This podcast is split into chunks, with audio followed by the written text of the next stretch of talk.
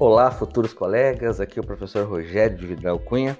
E hoje nós vamos falar sobre um julgamento do Supremo Tribunal Federal proferido na ação direta de inconstitucionalidade 4219, que teve como autor o Conselho Federal da Ordem dos Advogados do Brasil, atacando, afirmando a inconstitucionalidade da Resolução 11 de 2006 do Conselho Nacional de Justiça e a Resolução 29 de 2008 do Conselho Nacional do Ministério Público, que admitiam a figura dos cursos de graduação, de pós-graduação lato sensu, como uh, prática jurídica, como atividade jurídica para os fins da emenda constitucional 45.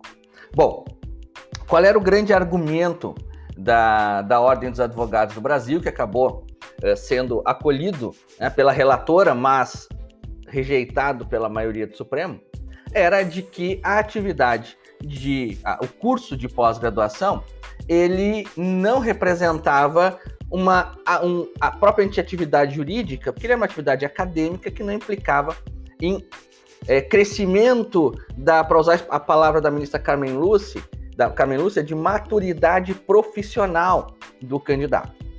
Então, o que se argumentava era que a pós-graduação não tinha essa função.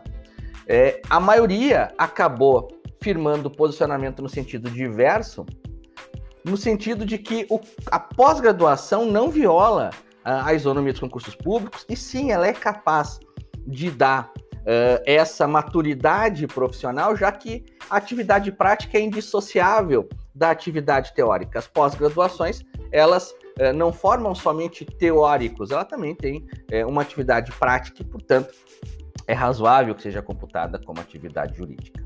Bom, e qual é o problema? E por que, que tu está agora provavelmente ouvindo este podcast? Essa decisão do Supremo se aplica aos concursos da magistratura? Infelizmente, não. Vejam, a ação direta da, movida pela Ordem dos Advogados do Brasil, em relação ao Conselho Nacional do Ministério Público, atacou o parágrafo único do artigo 1 da Resolução 29 de 2008 do CNMP. Essa resolução ainda se encontra em vigor. Então, portanto, no âmbito do Ministério Público, até hoje, a atividade eh, os cursos de pós-graduação são computados como atividade jurídica.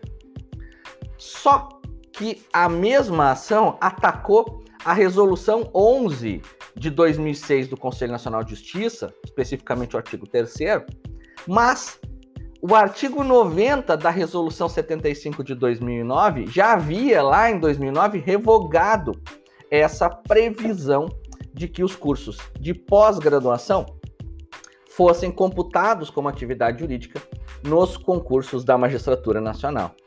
Então, por isso, o STF entendeu que houve perda superveniente do objeto em relação ao ato do Conselho Nacional de Justiça, já revogado quando do julgamento da DIN. Então, como ficou hoje o panorama? Para quem pretende fazer concurso para o Ministério Público, é possível o cômputo como atividade jurídica de cursos de pós-graduação. No âmbito da magistratura, não há essa previsão. A resolução 90, a resolução 75 de 2009 não prevê a possibilidade do cômputo do curso de pós-graduação como atividade jurídica. E vou mais longe. Eu nem posso alegar que se trata de uma omissão da norma que poderia ser suprida, por exemplo, com o uso da analogia no campo do Ministério Público ou com o uso da uh, isonomia. Não, porque o CNJ expressamente revogou a resolução 11 que dispunha sobre essa matéria. Então, há uma decisão. Uh, o que se tem hoje é que para, para o Ministério Público é admissível, mas para os concursos da magistratura, o curso de pós-graduação não poderá ser computado. Mas o importante, pessoal, é que assim, nós temos que pensar sempre no melhor cenário.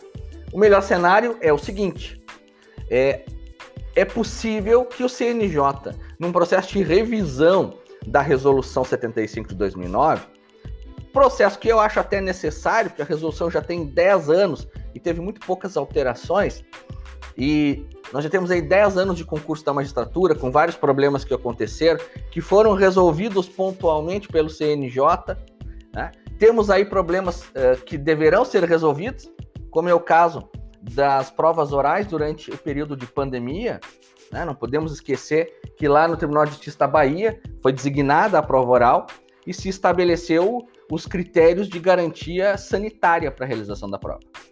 Dentre estes critérios, se estabeleceu que o candidato que compareceu ao local de prova e for tiver a, temperatura superior, acho que 37,6 é, graus, eu não me lembro exatamente, não vai ser permitido entrar no local de prova. É, vejam, é, é uma situação que vai gerar problema no CNJ. Eu oro, rezo todos os dias para que não gere, porque eu torço para que nenhum dos futuros colegas é, que está nessa fase do concurso tenha esse problema, mas se eventualmente tiver, nós vamos ter problemas. Então é hora da resolução 75 ser revista pelo CNJ, ser atualizada.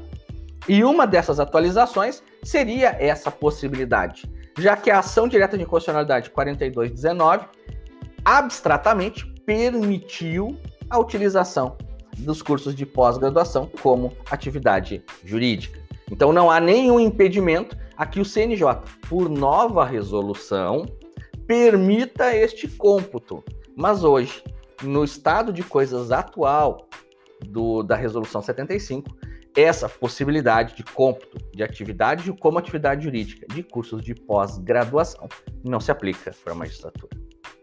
Beleza, pessoal? Espero que tenham gostado de mais este podcast. Para quem ainda não nos conhece, segue lá no Instagram, arroba e também se inscreva no meu canal no Telegram, é t.me barra Prof. Rogério Cunha. Um grande abraço, futuros colegas, e rumo à toga até a aprovação de vocês.